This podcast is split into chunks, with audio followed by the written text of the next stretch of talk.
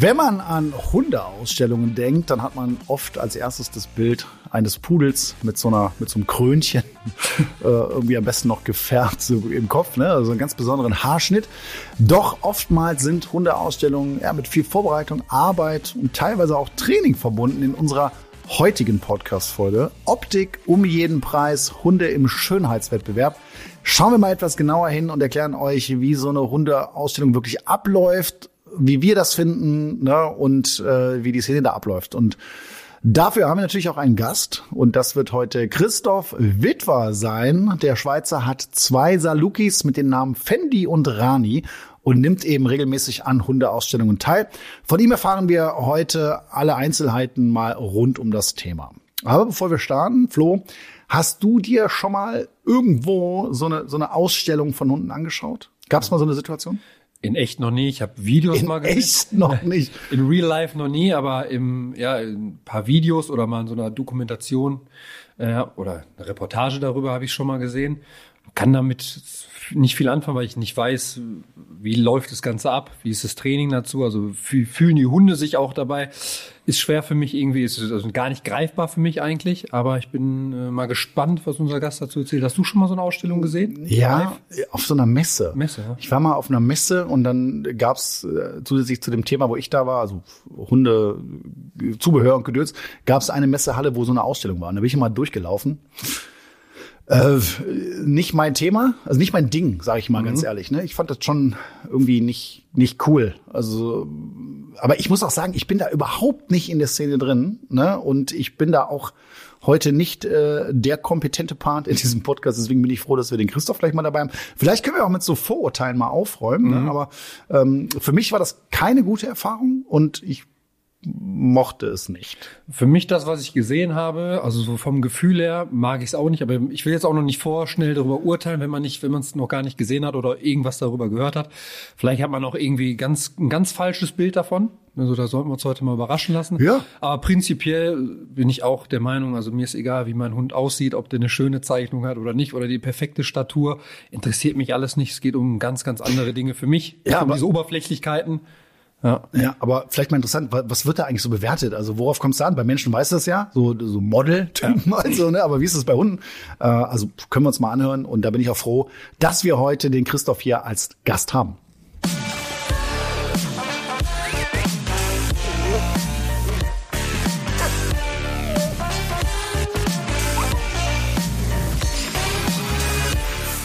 Ja, also fachlich wird's, glaube ich, gleich erst, wenn wir unseren Gast hier haben. Ja. Aber ähm, vielleicht können wir darüber reden, gut, warum findet das überhaupt statt? Es sind ja oft dann Verbände, ne, wo dann auch eine bestimmte Rasse äh, ja, so, da werden ja Bedingungen festgelegt, was ist das Idealbild mhm. äh, von dieser Rasse und so weiter, ja.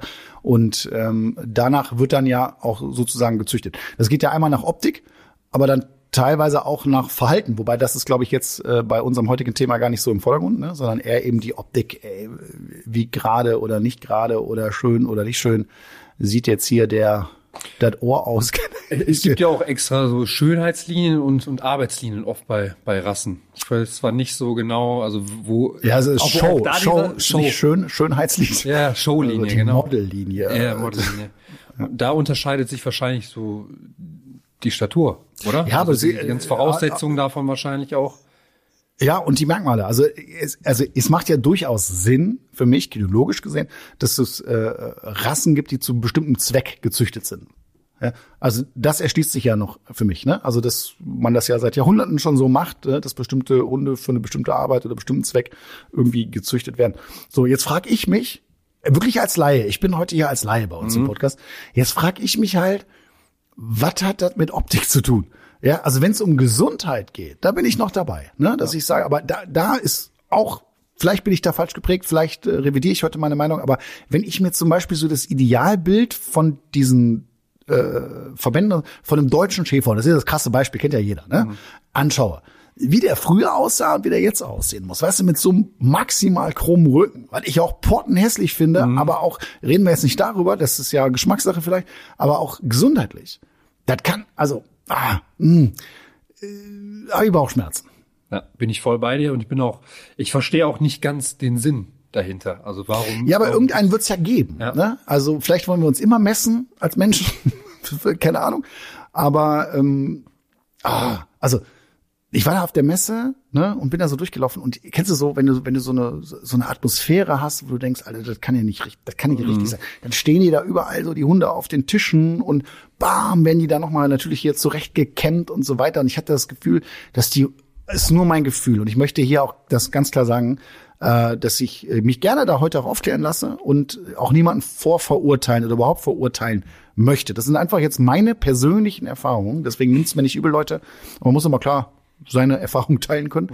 Und ich hatte äh, das Gefühl, dass, dass der Hund da so null im Vordergrund stand, sondern er, wer nimmt hier heute eine Medaille mit? Weißt du? Und das, das gibt's auch in anderen Bereichen, auch in Sportbereichen, wo ich dann denke, da ist der Hund einfach nur so ein Sportgerät. Ähm, und da bin ich raus, sag ich dir ganz ehrlich. Ne? Also ich habe auch schon so, so, so Kunden gehabt und gesagt, oh, hier äh, ist ein schöner Hund. Und sage, ja, nee, der ist nicht schön, weil der hat hier irgendwie, der Zahn ist schief oder irgendwas. So, wir können jetzt auch nicht mit dem weiter züchten, weil der ist eine Katastrophe. Ich sage, ja, jetzt, wo du das sagst, der ist ja wirklich, der ist ja pottenhässlich.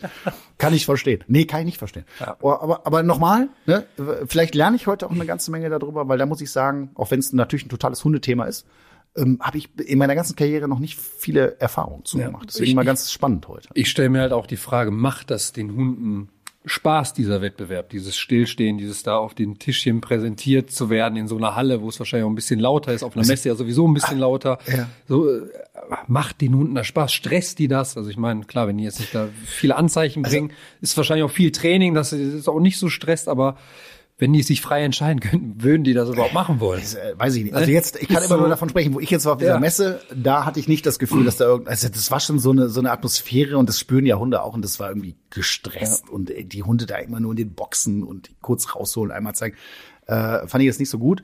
Aber es wird ja irgendeinen Grund haben. Also natürlich können sich Leute, glaube ich, da ziemlich viel begeistern und haben eine Leidenschaft dafür und so weiter. Und das möchte ich, wie gesagt, nicht verurteilen. Aber ähm, was sind das für Ideale? Also was haben die für einen Sinn und Zweck? Wer legt das vielleicht auch fest? Würde mich interessieren. Ja. Also wer sagt jetzt, Moment mal, das muss so und so aussehen. Windhut ne? muss Und so und so aussehen, die und Haltung dann, muss so dann, sein. dann hat es natürlich auch mit Training zu tun. Also ich glaube, die müssen ja auch auf eine gewisse Art und Weise stehen, ruhig stehen bleiben und so weiter. Hast du bist ja Bodybuilder auch, also kommst aus dem Bodybuilding auf jeden Fall. Ne? Mhm. Hast du schon mal äh, hier an so einem äh, Wettbewerb teilgenommen? Naja, öfter mir schon anguckt. Ich habe auch viele Freunde, die es machen. Ja? Und Wo du da mit so einer braunen Paste, weißt Ja, du, so ja. am Anfang so eingesprayt wärst. So. Ja, da geht's ja ich auch jetzt- ich- Präsentation ich und jetzt auch gerne Fotos gesehen. Ja. so geil, ey, so, ey, so maximal gebräunt ne? und dann so ab auf die Bühne. ja, ist ja auch so ein schöner So, Wettbewerb geht auch quasi. in die, ne? geht auch in die Richtung. Und da sind's halt so jetzt Muskeln, ne? So findet der eine schön, der andere nicht. Äh, klar, ne? Auch nachvollziehbar. Bei Hunden kann ich es eben nicht, wie du das auch am Anfang schon gesagt hast, nicht nachvollziehen, weil ähm, die Optik für mich da eher eine untergeordnete Rolle spielt. Total, ja? weil wir- vor allen Dingen aber auch so so Details, ne? Mhm. Die ich gar nicht sehe unter Umständen, ne? So und wenn ich denke, wenn das keine Funktion hat oder ne, jetzt warum ist das jetzt so wichtig? Und das das fällt mir schwer nachzuvollziehen, ja? Aber vielleicht hat das ja alles einen Hintergrund, ne? Und äh, dann lasse ich mich auch gerne heute eines Besseren belehren. Vor allem, weil ich auch mittlerweile der Meinung bin, ich meine, ich habe mir ein, als erstes einen Hund vom Züchter geholt, den ich süß fand. Die Rasse fand ich süß. Das, Mit- das ist ne? so der, der Um- Klassiker. Ja, Ja, es ist der Klassiker und danach entscheiden auch die meisten und ich finde einfach von, von diesen Idealen oder von diesem Bild sollte man weg. Ich möchte unbedingt einen Border Collie, einen Australian Shepherd, wo man den gar nicht gerecht werden kann am Ende des Tages, dass wir viel mehr danach gehen, also nicht nach der Optik gehen, was wir schön und süß finden, was wir im Internet gesehen haben, sondern wenn ich mir irgendwie Hunde angucke oder sage, ich möchte mir, ich möchte einen Hund vielleicht aus dem Tierschutz oder auch vom Züchter haben, dass ich nicht danach gehe, was ist der, welcher ist der süßeste, sondern welcher Hund passt zu mir, welcher gibt mir auch dieses Gefühl und sowas, ne? Und nicht immer dieses, ah, der muss so und so aussehen, der hat dieses Schönheitsideal. Das ist zum Beispiel vom Dobermann, das ist ja, jeder denkt beim Dobermann an einen Hund mit kopierten Ohren und abgeschnittenen Schwanz. Was ja auch bei deinem hinkommt. Genau, was bei meinen auch hinkommt, nur, nur deswegen. Aber nicht ne? wegen dir, ja. Ja, nicht wegen mir. Und er hat auch, also ich meine, die Ohren sind katastrophal kopiert bei ihm. Ne? Das ist ja gar nicht, dass er überhaupt diesem Ideal entspricht, welches man so Nee, im Kopf hat. Ne? sofort aufgefallen. Ne? Ja, ja, ist abartig. Dieses kleine Knickohr. Aber ist für mich mich war es so, für mich war es so unentscheidend, ob der, ob der die normalen Ohren hat, ob der, ob der die perfekten Ja. kopierten Ohren hat oder sonst Ja, was. ja, Ne? ja. Für mich war einfach nur wichtig, ich erstmal möchte ich diesem Hund helfen und zweitens, wie ist diese Bindung? Was ist zwischen uns und nicht bist du der Voll. schönste Hund aus dem Wurf, wirst du vielleicht der Beste auf dem Schönheitswettbewerb irgendwann. Das ist so, da frage ich mich, wie entscheidet man sich auch vor allem beim Welpe bei so einem schönen, also Ja. ne, passt Also, der jetzt überhaupt? Aber da geht es ja viel das? um Genetik. Wer ist, Ja. wie bei Pferden so, wer ist der Stammbaum. Mutter und Mhm. Vater und was hat der schon für Preise gewonnen? Und ich möchte ja auch keinem absprechen, dass da nicht auch äh, Themen wie, äh, also dass die sehr hundelieb sind und eine Leidenschaft da haben. und Absolut, einfach, ja. ich glaube, wenn du in dem Thema drin bist, also wenn du jetzt in dem Thema Bodybuilding drin bist, ne, so dann siehst du ja auch, ich sehe da einfach einen Typ mit Muskeln oder eine Frau, so, ja. Und wenn du da drin bist, dann siehst du ja, ah, hier der Latissimus Trizeps, Ja, ja, was weiß ja. ich, ne? So, der ist ja hier besonders gut ausgeprägt und so. Und wenn du da drin bist und so eine Leidenschaft dafür hast, dann glaube ich schon, dass man sich auch dafür begeistern kann. Ja, ähm, ich finde es immer nur dann schwierig, wenn der Hund hat, wenn der Hund sich nicht dafür begeistern Ja, kann, genau, ja. da mitzumachen. Aber das muss ja auch nicht so sein. Das kann ja auch sein, dass du den Hund einfach trainiert hast, da so hinzustellen, dass der es gut findet, äh, sich gerne feiern lässt und sich über die Medaille freut. Na, das nicht, aber ähm, ne? Also irgendwie so dabei ist. Äh, das weiß ich halt nicht genau. Ja, Genau. aber das ist auch so. Du sagst jetzt ja, ja, Charakter ist wichtig. Da ziehe ich jetzt auch mal wieder den Vergleich zu Menschen. Ne? Eigentlich, ich sehe das genauso, ja, aber für uns Menschen, sind wir auch mal ganz ehrlich, ist für viele, viele, viele ist Optik, Optik. vorne. Absolut. Auch wenn sie oft sagen, dass das Bei allen Sachen, ob es, ob es ein Auto ist, was ich mir kaufe, Genau, ob genau. es irgendwelche Klamotten äh, sind, die ich mir kaufe, den Haarschnitt, den ich unbedingt so haben möchte, weil ich den schon tausendmal gesehen habe. Wir sind sehr auf Optik auf jeden Fall Ja. geprägt. Und auch bei gewissen Hunden natürlich dann auch wieder. Ja. Ja, aber, aber äh, da frage ich mich zum Beispiel, was ist da das Schönheitsideal und wo kommt es her? Also wer, ne? Also, hat's definiert und, ja. Wie ist das jetzt, war das 1970 anders als jetzt heute zum Beispiel, ne, bei irgendeiner Rasse? Äh, also wie sieht's da aus? Und hat das, hat das auch noch einen ernsten Hintergrund? Ne? Also geht's da auch irgendwie um, um, um andere Themen noch? Ne? Und nochmal, wenn irgendwie Verhalten oder Genetik, beziehungsweise äh, nicht Genetik, Gesundheit äh, damit reinspielt. Das sind für mich nachvollziehbare Faktoren. Ja? Ja. Der Rest, also ich, ich würde es wahrscheinlich gar nicht sehen. Ne, ich auch nicht. Ne? Also ob jetzt hier, wer ist jetzt hier der, der deutsche Meister oder ich weiß nicht, wie das da heißt, ob das Wahrscheinlich sehen die alle für uns gleich aus, König äh, der Rasse, ja, wie sieht der jetzt aus und so, ne? Und ähm, ja, ja, aber es, man muss doch allgemein sagen, jetzt sind wir ja auch wieder in so, einem- in so einem Rassethema drin. Und da ist ja auch gerade in Deutschland auch, auch sehr heftig, dass das sehr verneint wird. Also auch ein normaler Züchter von irgendeiner Rasse. Das ist so Trend geworden oder, ne, also so, so eine, so eine sehr krasse Meinung dazu, dieses lieber einen Hund aus dem Tierschutz zu nehmen, als jetzt einen Hund von so einem Züchter. Und so. ich, kann, ich kann die Beweggründe auch nachvollziehen, komplett, ne? Aber ich muss einfach aus meiner Erfahrung auch sagen, und das sage ich auch immer, da habe ich auch eine klare Meinung zu, ähm, ich verteufel das nicht. Ja, wenn ich einen, einen guten Züchter habe, der sich Mühe gibt, der diese ganzen Phasen gut mitmacht und wo der Hund einfach toll groß wird, toll äh, wächst, ist es gerade für einen Hundeanfänger, finde ich, einfach ein Riesenvorteil. Es ist so. Ja. Ja. so. Ein Hund aus dem Tierschutz, und normal, ich habe selber einen, du hast einen, ne, um nicht drüber reden, dass wir ja auch vorbildlich vorangehen, aber äh, das kann was ganz, ganz Tolles sein, aber es meiner Meinung nach muss es nicht immer so sein. Und da sind wir wieder bei dem Thema, jetzt driften wir wieder ab, nachhaltiger Tierschutz. So, ne?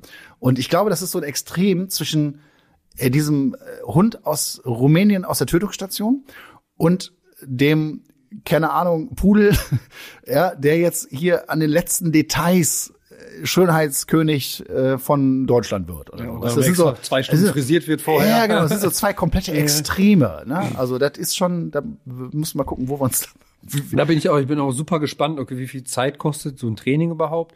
Wie lange ist so ein Wettbewerb? Ist das überhaupt, also, ich meine, der Hund braucht ja auch Ruhe. Kann der da überhaupt genug Ruhe bekommen zwischendurch? Oder steht der da jetzt sechs Stunden in so einer Halle drin, wird nochmal frisiert die ganze Zeit? Wie lange, ist- also, wie, wie, wie, wie Friseurtermine hat der in der Woche, im Monat? Wie lange sind, Ja, der hat also, schon seinen eigenen Friseur. wahrscheinlich. es ist, sind da so viele Fragen, wo ich mir denke, okay, wenn es zu viel wird, dann ist es auch gar, es ist ja gar nicht mehr hundegerecht oder artgerecht. Ja, aber ich maße So mir das jetzt ne? noch nicht an. Also Ja. wir, wir quatschen da jetzt gleich mal drüber. Und da, ich, ey, ich glaube auch, dass das sehr polarisiert ist. Ich glaube, dass da jetzt gerade äh, viele Leute sind, die das hören und sagen, oh, was ist denn das denn für, für Kaspar hier? Die äh, kennen sich gar nicht damit aus. Genau Äh, tr trotzdem, ja, aber trotzdem können wir uns ja unsere eigene Meinung dazu bilden. Ne? Und äh, wie gesagt, wir sind da offen. Ne? Wir hören uns äh, das an und schauen mal. Und äh, ich bin sehr, sehr gespannt auf den Christoph. Ich auch. Und endlich ist es soweit. Ich begrüße unseren heutigen Gast, nämlich Christoph Witwer aus der Schweiz. Schön, dass du heute dabei bist. Hallo, freue mich auch, dass ich dabei sein kann. Ja, wir freuen uns ganz besonders, weil es ist ja manchmal so, da kann der Gast ein bisschen was erzählen und wir können auch ganz viel erzählen. Heute können wir das nicht, weil wir beide eben schon festgestellt haben, äh, dass wir so in, in, in diesem Bereich äh, uns einfach so gar nicht auskennen. Wir haben so ein bisschen Erfahrung. Äh, umso interessanter finde ich, da einfach mal so in deine Welt oder in dem, was du machst, so ein bisschen einzutauchen. Äh, du hast Salukis, soweit äh, haben wir das schon mitbekommen. Und die erste Frage wäre jetzt erstmal, äh, Saluki ist ja ein Windhund. Wie bist du auf den Windhund gekommen? Ja, es ist eine ganz lange Geschichte. Das ist, äh, ich bin schon mit Hunden aufgewachsen und äh, wir hatten immer Terrier zu Hause und die mussten wir trennen lassen, also so eine Art äh, auch äh, eine Feldpflege machen lassen, eine, bestell, eine bestimmte. Und da auf dem Weg dahin bin ich mal einem afghanischen Windhund begegnet und meine Mutter, ich war ungefähr zehn Jahre alt, meine Mutter hat gesagt, schau mal, wunderschöner Hund. Und ich bin dann zu Hause sofort in die Bibliothek meines Vaters gegangen. Der hat eine große Hundebibliothek und habe mir dann mal diese Windhunde angeschaut. Und seither ist es eine Liebe, die mich nicht mehr losgelassen hat. Und ich bin dann ähm, vom Interesse hier eben, war ich mit meinem Vater auf den Ausstellungen, habe mir dann diese Hunde angeschaut, habe dann irgendwann mal äh, Züchter kennengelernt und bin dann letztendlich so beim Saluki gelandet. Okay, wir, wir sagen immer die ganze Zeit hier so Schönheitswettbewerbe für Hunde, das ist ja auch das Thema heute, aber eigentlich heißt es ja Hundeausstellung. Und äh, Hundeausstellung, ja. Genau. genau, genau. Jetzt hast du ja gesagt, äh, du warst mal bei Züchter. Züchtest du selber auch? Ähm, indirekt. Meine Freunde, die ich eben dann äh, 1987 kennengelernt habe, ähm, die züchten und ich war dann sehr lange einfach so als ähm, als Helfer mit dabei und so dann in den letzten paar Jahren habe ich dann auch, ich, als ich selber Hunde hatte, hatte meine Hündin auch da die Würfe und die habe ich dann natürlich sehr mitbegleitet und äh, ich habe auch geholfen, äh, die, die, die Rüden auszuwählen und die Hunde aufzuziehen und, äh, und Networking zu machen. Und das ist, äh, das hat sich dann so ergeben. Also offiziell bin ich kein Züchter, aber ich bin sehr eng mit meinen Züchtern verbunden und, und kenne ich da demzufolge auch ein bisschen aus. Okay. Vor allem, weil ich eben dann auch diese Ausstellung gemacht habe. Das war dann auch mein Partyhunde zu zeigen. Okay, aber ich würde jetzt noch mal so Züchter bleiben. Also einfach nur ähm, für mein Verständnis. Ne? So, jetzt hast du so einen Wurf. Die sind jetzt mhm. geboren oder sind ein paar Wochen alt oder was auch immer. Ist es, kann man da schon irgendwie absehen, oh, guck mal, der ist jetzt, der ist aber ganz besonders schön oder der entwickelt sich so oder so. Also ab wann kann man, kann man das sehen und was sind so die Merkmale, worauf ihr dann in dem Moment achtet? Mhm. Also eigentlich kann man das ähm, schon mal so ein bisschen sehen, wenn die ganz, ganz frisch geboren sind und noch nicht getrunken haben, dann ist der Körper ähm, schon einigermaßen zu sehen, wie die, wie die Struktur ist. Und sobald sie getrunken haben, dann werden sie ja dann wie die kleinen, äh, ja, wie die kleinen Welpen halt sind, fett und, und, und, und, und äh, ungelenk. Aber ähm, die Züchterin hat gesagt, das hat sie von ihrer wie soll ich sagen, Züchterin, äh, als sie, als sie damals quasi äh, angefangen hat, die ersten Hunde zu haben, hat sie das gelernt, äh, dass man eigentlich die Hunde schon ganz bei der Geburt mal anschauen soll und dann hat man so gewisse Favoriten. Und so wir sagen immer so, so in der sechsten Woche kann man schon ziemlich viel mal sagen über den Hund, wie die Strukturen sind dass wir die dann sehr genau anschauen. Wir kennen die natürlich auch, wie die vom Charakter sind, vom Wesen her sind, wie sich die auch gerne präsentieren. Es gibt Hunde, die sind, die sind extrovertiert, das sind solche, die sind ein bisschen introvertierter von Welpen. Und ist natürlich ein extrovertierter Hund ist einfacher auszustellen ähm, als, als einer, der sich nicht gerne zeigt. Also wir brauchen so schon die, die, die Showhunde, die sich gerne produzieren und zeigen. Das, das hilft sehr. Die Anatomie ist dann was anderes. Das kann man halt nicht so ganz genau immer sagen. Das entwickelt sich ja dann auch mit der Zeit, wie die, wie die aufwachsen, wie die auch, ähm, ob die mal einen Unfall hatten oder was auch immer. Äh, das kann man, kann man noch nicht ganz so genau sagen. Aber die Grundstruktur so mit sechs Wochen ist eigentlich, äh, kann man schon versuchen, die dann die Hunde so auszusuchen und auch den Leuten zu sagen, schaut, das könnte was sein, obwohl wir ja nicht speziell nur Ausstellungshunde züchten, wir züchten für die Familiehunde. Und ja, also du sagst so, nach sechs Wochen kann man es ungefähr erkennen. Ähm, warum gehst du auf Hundeausstellung? Was hat dich dazu gebracht? Ja, da muss ich ein bisschen ausholen. Früher hießen die ja Zuchtschauen. Das ist, äh, das war eigentlich eine Ausstellung, war der Zweck einer Ausstellung war, dass man die Hunde von Experten begutachten ließ und der dann quasi seine Expertise äh, gesagt hat, ja, mit dem Hund solltet ihr züchten, könnt ihr züchten und äh, der hat, der hat die Qualitäten auch äh, äh sich sich äh, die, die, die eine gute Genetik weiterzugeben.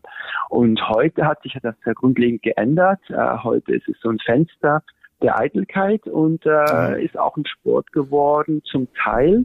Ähm, für mich ist es immer eigentlich noch so als, als äh, quasi Züchter oder als Helfer der Züchter, ähm, die Hunde ein Publikum zu zeigen und interessierten Leuten eigentlich ähm, die Gelegenheit zu bieten, in Kontakt zu treten dass man an einer Ausstellung ist wie eine Messe, kann man äh, als, als Interessierte einer Rasse kann man ja zu den Leuten hingehen und dann mit ihnen sprechen. Und ich sehe das eigentlich so. Das war so die Motivation, eigentlich auch diese Ausstellung zu machen. Ich, äh, ganz interessant, was du da sagst. Also äh, kann ich total nachvollziehen. Jetzt, wenn man sagt, Genetik, darauf aufzupassen, das auch irgendwie zu reglementieren und da zu schauen, dass es auch ja im Endeffekt dann auch um Gesundheit geht und um gesunde, vitale Hunde, vielleicht auch nach dem Verhalten, mhm. weiß ich nicht. So, jetzt hast du selber gesagt, ey, das hat sich jetzt in den letzten, äh, weiß ich nicht, Jahren, Jahrzehnten äh, schon etwas verändert. Du hast von Eitelkeiten gesprochen. Was macht das mit dir? Also ähm, findest du das schade und du bist ja weiterhin noch auf diesen Schauen, aber wie ist das für dich? Ja, also das ist äh, ähm, du musst natürlich als, als Mensch, der ausstellt, äh, hast du dich auch eine gewisse, wie soll ich sagen, äh, äh, versteckst du dich auch nicht gerade. Also du, du zeigst dir auch gern, bist vielleicht auch ein bisschen extrovertiert ähm, und, und ähm, das gehört dann auch dazu. Und äh, dann kommt es dazu, wenn man, wenn man gute Hunde hat, schöne Hunde hat, mit denen man auch gewinnt, ja, dann, dann ist es natürlich ein gutes Gefühl, das will man wieder haben. Und deshalb geht man weiterhin nach, auf Ausstellungen. Das ist äh, es ist auch die Eitelkeit des Menschen ist bestimmt auch ein Grund, weshalb man die, die Hunde ausstellt, würde ich mal sagen. Mhm. Jetzt sagst du, wenn du einen schönen Hund hast, was genau sind diese Schönheitsideale? Also worum macht man das fest? Ist das die Farbe? Ist das, äh, sind das die Ohren? Sind das die Zähne? Ist das der mhm. Körperbau an sich? Also was sind so, jetzt vielleicht bleiben wir mal beim Saluki, das ist ja auch dein, dein Fachgebiet. Was äh, mhm. muss ein wunderschöner Saluki denn mitbringen? um gewinnen zu können. Vielleicht. Also ein, ein wunderschöner Saluki ist in sich harmonisch. Da, da schaut man auf das Tier und sagt, wow, der, der sieht ja super aus, der hat ähm, die richtigen Winkelungen, ähm, die, die richtigen, ja, natürlich ein schönes glänzendes Fell, dann die, die sauberen Zähne, äh, das sind alles Sachen, daran kann man arbeiten. Die Genetik muss aber dann eben auch wieder stimmen sind, dass der Hund die richtige Größe hat, ähm, die, die richtigen Proportionen hat, äh, dass eben der Ohransatz zum Beispiel auf der richtigen äh, Höhe ist des Schädels, dass er einfach möglichst nahe diesem Standard kommt. Jeder, jede Rasse hat ja einen Standard, also eine, eine fest, festgeschriebene ähm, Bezeichnung der, der einzelnen Merkmale, wie, wie groß der Hund ist, äh, wie die Winkelung zum Beispiel der Hinterläufe sein soll, sind die stark gewinkelt, sind die weniger stark gewinkelt.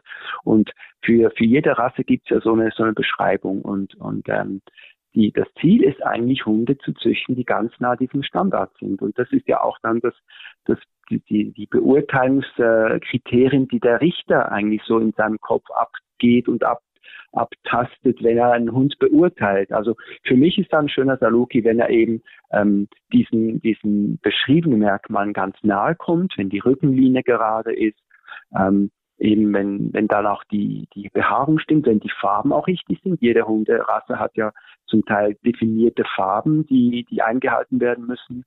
Und, ähm, und dann letztendlich ist es etwas, was man nicht beschreiben kann, wenn der Hund so ein gewisses etwas hat wenn er sich zeigt, wenn er stolz ist, wenn er, wenn er eine Ausstrahlung hat. Und es gibt wenige Hunde, Showhunde, die das haben. Und das sind auch meistens die, die sehr erfolgreich sind. Die haben etwas, was man nicht beschreiben kann. Okay, wann warst du auf deiner ersten Ausstellung und wie sieht so eine Hundeausstellung aus? Also ein bisschen mal den Ablauf vielleicht beschreiben davon. Ja, muss ich kurz nachfragen, als, als Aussteller oder als Zuschauer? Als beides, kannst ruhig mal beides, als Zuschauer. Okay, als also ich bin ja schon, ich bin in einer in einer hundeverrückten Familie aufgewachsen und mein Vater ist schon ist eigentlich immer mit uns an die Ausstellung, die in der Nähe unseres Wohnorts war, hingegangen, als sich selber sehr interessiert hat und so bin ich sehr sehr früh eigentlich in Kontakt bekommen. Das ist mit sechs, sieben, acht Jahren war ich wahrscheinlich bei meiner ersten Hundeausstellung und äh, war natürlich sehr beeindruckt dann von von der ganzen Welt, äh, von dieser ganzen Hundewelt, auch von der ja, der Schönheit der Hunde, die hat mich auch sehr ergriffen.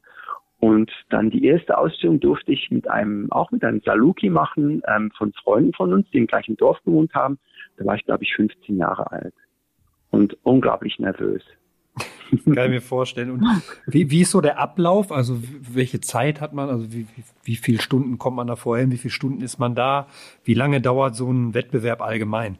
Mhm. Also der Ablauf ist so, ähm, man muss die Hunde ja vorher schon mal anmelden. Das ist, die haben eine Anmeldungsfrist, das ist meistens, ja, oder früher war es ein, ein, zwei Monate vor der Ausstellung, heute ist es manchmal zwei, drei Wochen vor der Ausstellung, ist der sogenannte Meldeschluss. Bis dann muss man den Hund anmelden und für jeden Hund gibt es eine, oder es gibt verschiedene Klassen und dann muss man den Hund in eine entsprechende Klasse einteilen. Das ist die Altersbeschränkung eigentlich. Also es gibt eine sagen wir mal, eine, eine Jugendklasse. Das sind Hunde, äh, die sind bis 15 Monate alt, werden in dieser Jugendklasse ausgestellt. Wenn er älter ist, kommt er in eine Zwischenklasse, die geht bis 24 Monate.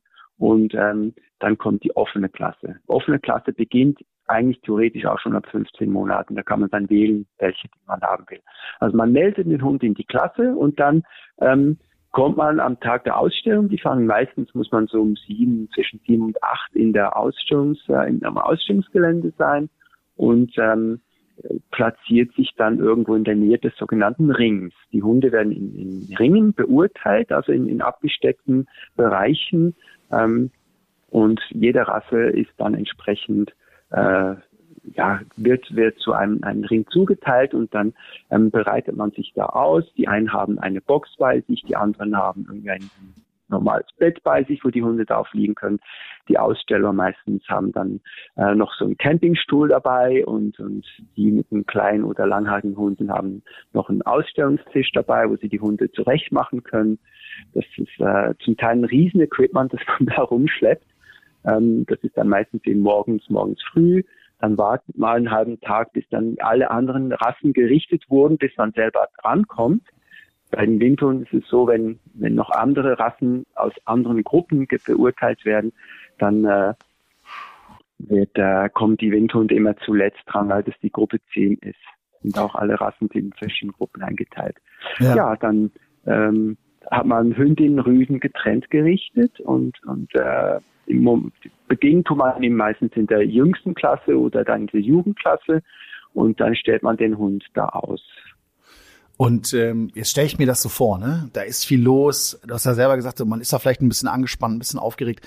Äh, die Atmosphäre dann da, ähm, äh, ist das für die Hunde nicht total stressig? Ähm, das kommt eben auch dazu. In der Regel sind das Hunde, die, die wurden, wurden gut aufgezogen, die wurden gut geprägt, die wurden gut, äh, sind gut gehalten. Das heißt, die kommen mit, mit Umweltreizen, kommen die in Kontakt. Und dann ist eigentlich so ein, so ein Ausflug an einer Ausstellung, ist eigentlich so ein Ausflug mit dem Rudel irgendwo hin, was, was interessant ist. Es hat viele andere Hunde da, es hat Menschen da, es ist, äh, die Hunde spüren eine gewisse Anspannung des Besitzers, das macht ja auch aufmerksam. Äh, und natürlich ist es so, ich, also ich muss jetzt von mir sprechen, ich gehe nicht mit, einem, mit einem jungen Hund an eine, eine riesige internationale Ausstellung in der Halle.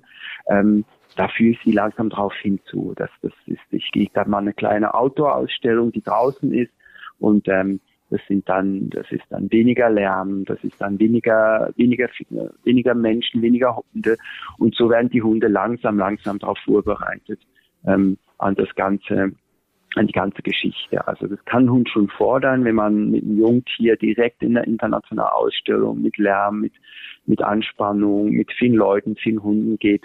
Ähm, aber die sollen ja auch charakterlich eigentlich so sein oder vom Wesen her sein, dass die das aushalten, dass die alltagstauglich sind. Das ist eigentlich nichts anderes, als wenn man über einen Bahnhof läuft mit denen. Ähm, das muss man auch ein bisschen üben. Also das ist so, das wird trainiert, auch das Ausstellen selber dann das kann, können die dann bestimmt noch erzählen, was da, da abgeht. Aber das wird eigentlich alles, die Hunde werden trainiert und so sollten die eigentlich gar nicht zu groß gestresst sein, wenn das, wenn das ist, wenn die gut darauf vorbereitet werden, wenn man das übt mit denen. Gibt's denn auch so ein spezielles Training? Weil ich sehe das ja immer, oder wenn ich, wenn ich das mal gesehen habe, dann muss der Hund sich ja so ein bisschen so zeigen an so einer mhm. gespannten Leine, weißt du, dass man auch so, dass er sich präsentiert vielleicht auch. Ist das so, dass man das dann auch im Vorfeld, ich sag mal, zu Hause ganz bewusst trainiert? Also dieses Vorführen, dieses Zeigen? Genau, genau. Das ist, das ist auch, das fängt eigentlich schon mal an. Ähm, das fangen wir schon bei den Welten an, dass wir die ähm, ähm, entsprechend äh, äh, hinstellen, dass wir die, dass wir die äh, äh, im Prinzip, dass sie lernen, auch ruhig zu stehen, ähm, dass man den auch in den Mund fassen kann, die Zähne anschauen kann, die Ohren äh, anschauen kann. Eigentlich auch so ähnlich wie beim Tierarzt, die stehen auch auf dem Tisch da. Das üben wir auch schon sehr früh mit den Welpen, eigentlich von Anfang an, dann kennen die das. Und dann das Gehen an der Leine ist ja auch, dass äh, die haben die speziellen Vorführleinen auch. Das geht darum, dass man möglichst ähm, den Hund, die, die Linie des Hundes wenig unterbricht mit dicken Halsbändern und, und dicken Leinen. Das soll dann alles möglichst unsichtbar sein. Und das Ziel ist, dass die Hunde sich dann eigentlich frei bewegen. Es kommt auch wieder etwas drauf an, welche Rassen. Ich führe meine Salogis eigentlich mit einer durchhängenden Leine vor. Ich will, dass sie sich ganz frei bewegen.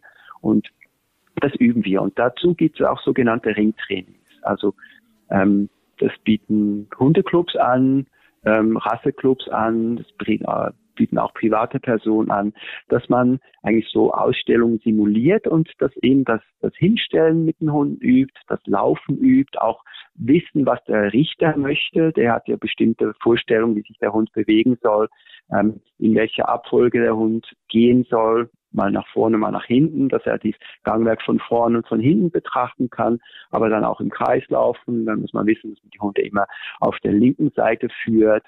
Ähm, das sind so Sachen, die kann man im Vorfeld üben. Das, das kann auch, man kann auch so, so Ringtrainings besuchen, dass man ähm, dann schon mal nicht so gefordert ist, wenn man neu ist in diesem ganzen, in dieser ganzen Ausstellungswelt. Wenn man natürlich schon ein bisschen Erfahrung hat, dann kann man das zu Hause auch selber machen, ohne die Hilfe von anderen. Ja.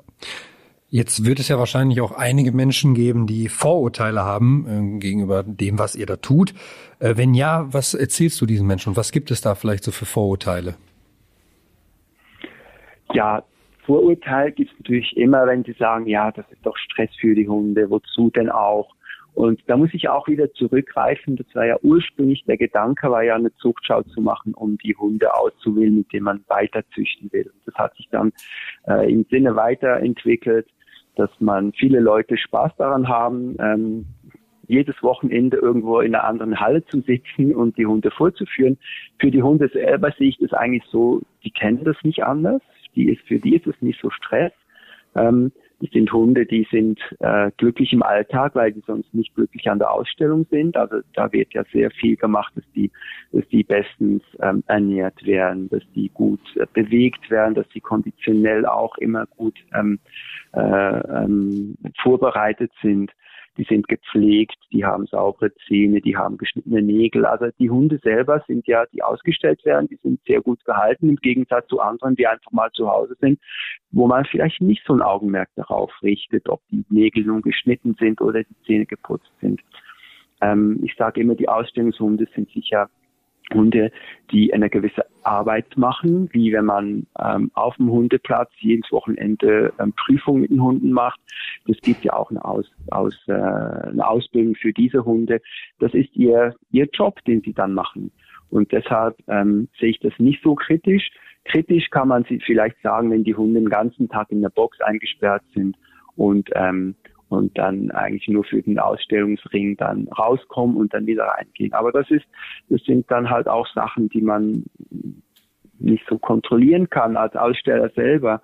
Ähm, das kann man sicher kritisch betrachten auch. Aber ich würde sagen, die allermeisten, die allermeisten Hunde, ähm, die sind froh, dass sie einen Ausflug zusammen dem Meister machen können oder mit der Meisterin oder mit, mit einem Kumpel machen können und vielleicht eben auch noch andere Hunde treffen und das ist dann für sie nicht so ein großer Stress.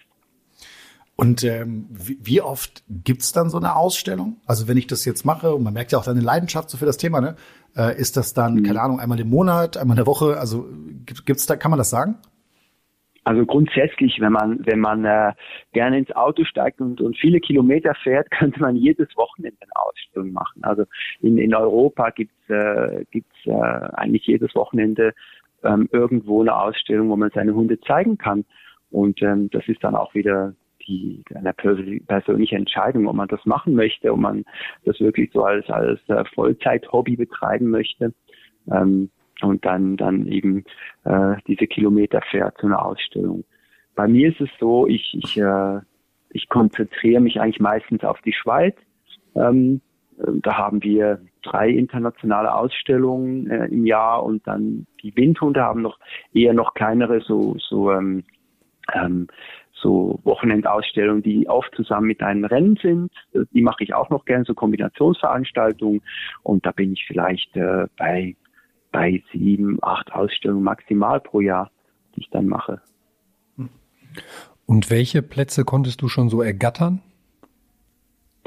Ähm, ja, da ich das ja schon sehr, sehr lange mache, mhm. hatten wir auch schon sehr schöne Erfolge. Also was ich vielleicht, äh, das, so das Top-Event hatte ich zwei bis jetzt. Ähm, meine erste Hündin, die hat äh, 2011 war das, hat die den Top Dog Switzerland gewonnen. Das heißt, die ist eigentlich von allen Hunden, ähm, die an diesem Wettbewerb teilgenommen haben. Das war, man musste ähm, eine Anzahl Ausstellungen gewinnen.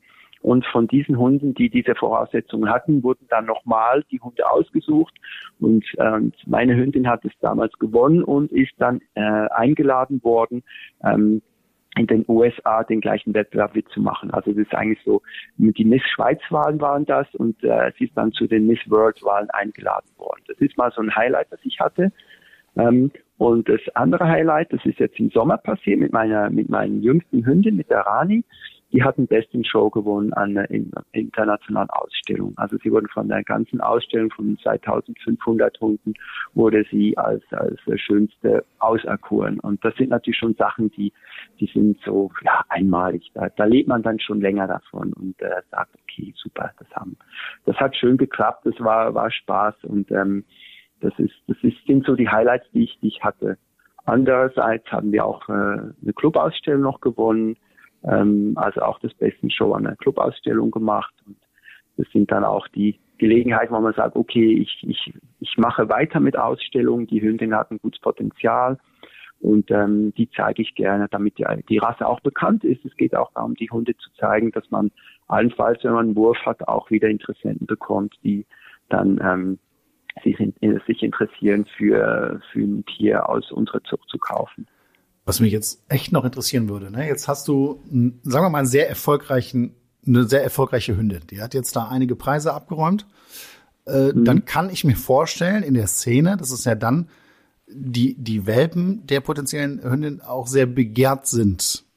Könnte ich mir jetzt vorstellen. Also so ist es ja zum Beispiel bei Pferden, ne? Also da schaut man ja schon genau, äh, welche Abstammung und so weiter. Mhm. Ist das da mhm. auch so in dem Bereich? Und ähm, vielleicht kannst du uns mal so einen groben Wert was, was kostet dann so ein Welpe? Also wenn man jetzt so einen, so, einen, so einen Hund hat, der ganz viel schon gewonnen hat, ist das dann so exorbitant teurer als ein, ich sag mal, normaler Welpe? Wie ist das? Nein, also es ist nicht so. Jetzt, ich, ich kann jetzt auch nur von Salukis sprechen. Ähm, die, die Saluki-Szene ist nicht sehr groß und die meisten, die sich einen Hund kaufen möchten, die wissen eigentlich von Anfang an, aus welcher Zuchtstätte sie einen Hund haben möchten, äh, sogar manchmal aus welcher Verpaarung sie einen Hund haben möchten. Und was wir festgestellt haben, ist es eigentlich, ähm, ähm, ist es nicht so, dass man mit einer Top-Hünden Top-Wurf macht, äh, dass die Hunde dann einfacher zu verkaufen sind. Ähm, und das ist auch nicht unser Fokus. Also wir platzieren die Hunde lieber in der Familie, äh, wo sie dann eben ihren, ihren Everyday äh, Alltag haben, wo sie, wo sie geschätzt werden und nicht nur wegen der Ausstellung. Weil wenn sie das nicht erfüllen können, äh, wozu man sie kaufen würde, wenn sie haben nicht einen besten Show nach dem anderen gewinnen, äh, ja, dann hat der Hund ja plötzlich keine Aufgabe mehr. Und deshalb, wir verkaufen in erster Linie Familienhunde ähm, und haben natürlich Spaß, wenn die auch ausgestellt werden. Und es ist dann auch so, wenn die mal was gewinnen, dann kommen die, die Besitzer ja dann von selber wieder an die Ausstellung, weil die wieder gewinnen möchten. Und deshalb sind bei uns auch die Preise so, ähm, dass die nicht teurer verkauft werden. Hört sich auf jeden Fall sympathisch an, ne? dass ihr sagt, ey, Familienhunde und wir machen das so ein bisschen nebenbei und haben eine Leidenschaft für, finde ich toll. Ähm, aber also gibt's das denn in der Szene? Also ich habe das schon ein paar Mal gehört, dass es dann oft die, die, also bei dir merkt man das jetzt gar nicht. Also man merkt bei dir einfach die Leidenschaft für deine Hunde, auch für die Rasse. Aber gibt's das in der Szene, dass dann dieser, dieser Schönheits- oder dieser Druck zu gewinnen oder diese Motivation dazu so hoch ist, dass dann Hunde, die dann halt nicht funktionieren oder so, dass, es, dass Hunde eher eine Sache sind als ein Hund? Also ist, ist das, es gibt ja in jeder Branche, sagen wir mal, schwarze Schafe. Äh, ist das ja, so? Weißt ja. du das? Also ich denke, es ist, äh, gerade bei den Windhunden ist es nicht so. Das ist, äh, das sind doch, äh, äh, in dieser Szene ist es, ist es so, dass man die Hunde eigentlich meistens auch äh, ähm, aus, aus seiner Leidenschaft für diese Rasse hält. Und die Ausstellungen gehören dazu. Ähm, natürlich, es gibt, es gibt Leute, die sind sehr, sehr ehrgeizig, wie es überall gibt. Und da spürt man manchmal schon, dass die, äh, dass da ein gewisser Druck vorhanden ist, dass die, die Leute dann auch äh, nicht zufrieden sind, wenn sie nicht gewinnen und, äh, und ähm, ich denke nicht, dass sie das die Hunde spüren lassen, weil es ist ja dann letztendlich auch kontraproduktiv. Aber äh, so ein gewisser Ehrgeiz zum Teil ist da und, und äh, man sieht dann oft, dass wenn, wenn ein Hund eben äh, nicht gewinnt, werden die auch nicht mehr so ausgestellt, weil dann lohnt sich auch nicht mehr daran äh, zu investieren. Aber die meisten Hunde, die bleiben dann eigentlich in der Familie. Andere werden weiter platziert, die haben dann auch äh, kann man sagen, okay, die haben wahrscheinlich das Glück, dass sie dann ähm, quasi als Familienhunde weitergepflegt werden und, und äh, nicht nicht äh, quasi nur als Showobjekte gehalten werden, wie, wie du das jetzt so angesprochen hast. Aber ich denke, das sind die Ausnahmen wirklich. Haben denn so die, die Hundeaussteller, haben die in der Regel mehr Hunde ja, so äh, bei den Salukis ist meist so ein Hund kommt selten alleine.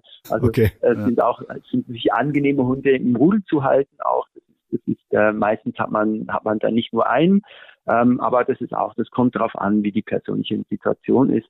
Äh, ob man ob man mehr Hunde oder nur einen haben möchte. Aber schon so, dass äh, oft, wenn man mit einem beginnt, dann ähm, wenn man Rüden hat, der hat dann vielleicht irgendwann mal Welpen irgendwo, dann nimmt man ein junges Tier zu sich auch, um dann nachzuziehen, dann einen zweiten, den stellt man auch wieder aus. Ähm, oft haben Aussteller schon mehrere Hunde. Und wenn es Züchter sind, dann, dann sowieso, die, die, die stellen dann meistens auch mehrere Hunde aus. Christoph, das war sehr interessant, mal eine ganz neue Welt hier kennenzulernen. Danke, dass du das mit uns geteilt hast. Und danke, dass du heute Gast bei uns im Podcast warst. Danke dir. Vielen Super. Dank, mach's gut. Sehr Schöne Grüße in die Schönen Schweiz. Ja. Danke. Tschüss. Dankeschön. Tschüss. Ja, Flo, jetzt haben wir einiges erfahren hier von Christoph. Ähm, wie, wie fandst du ihn oder wie fandst du auch das, was er gesagt hat? Also super sympathischer Typ auf jeden Fall, auch mit äh, vor allem mit der Zucht, dass dann lieber auch an Familien vermittelt wird und nicht nur für Ausstellungs, äh, also Leute, die in Ausstellungen gehen wollen. Finde ich super allgemein dieses Thema. Ich halte nichts von äh, Ausstellungen oder Wettbewerben für Hunde allgemein oder auch, auch wenn wir jetzt das Thema Reiten, Reitsportturnier. Ich bin allgemein kein Freund von Wettbewerben mit Tieren irgendwie so großartig zu machen, vor allem nicht, wenn es um die Schönheit geht. Ähm, aber ich glaube auch, dass er das aus Leidenschaft macht. Ich glaube auch, dass er seine Hunde super behandelt. Auch die meisten schwarze Schafe wird es überall geben. Ich finde immer. Die werden wir wahrscheinlich auch nicht hier als Gast in den Podcast kriegen. Genau. Die wollen da gar nichts zu erzählen. Richtig. Ja? Ich finde auf jeden Fall, ähm, solange man den Hund auch wenig stresst und auch so wenig Stress wie möglich aussetzt und dann nicht wirklich jedes Wochenende irgendwo hinfährt, ist das auch alles vollkommen okay und im Rahmen. Hauptsache, dem Hund geht's am Ende gut, der wird gut behandelt und der Rest ist mir eigentlich dann auch relativ. Ja, teile ich mit ihr. Also ich fand den Christoph auch mega sympathisch und du merkst einfach die Leidenschaft und die Begeisterung. Und ja. ich versuche mich, auch wenn es für mich eine ganz fremde Welt ist, ja. Äh, und ich, ich versuche mich aber da rein zu versetzen. Weißt du, wenn du, wenn du einfach, du hast es ja gemerkt, auch für die Rasse und wie er das rausgefunden hat und so, äh, das finde ich schon spannend.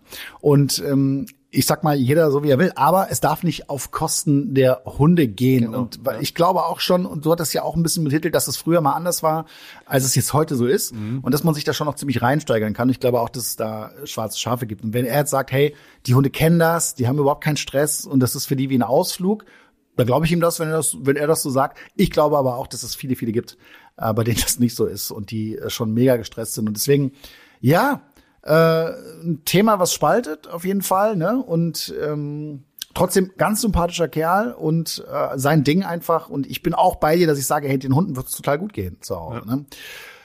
Aber auch bei mir bleibt's dabei.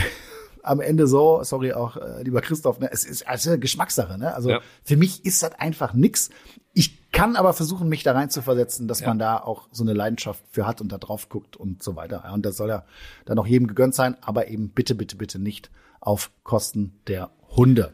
Aber die Leute können ja auch mal gerne ihre Meinung und Erfahrungen uns Ja. schreiben oder Vordocs Media und äh, ja, teilen uns einfach mit, wie Ja, ihr das findet, gerne. ob ihr da Erfahrungen, Berührungspunkte zu habt oder ne wie negative, wie positive, würde uns mal sehr, sehr interessieren, weil das ist, glaube ich, wirklich ein Thema, was spaltet. Ja, ja, ja, genau. Und ja, super Idee. Das könnt ihr gerne machen.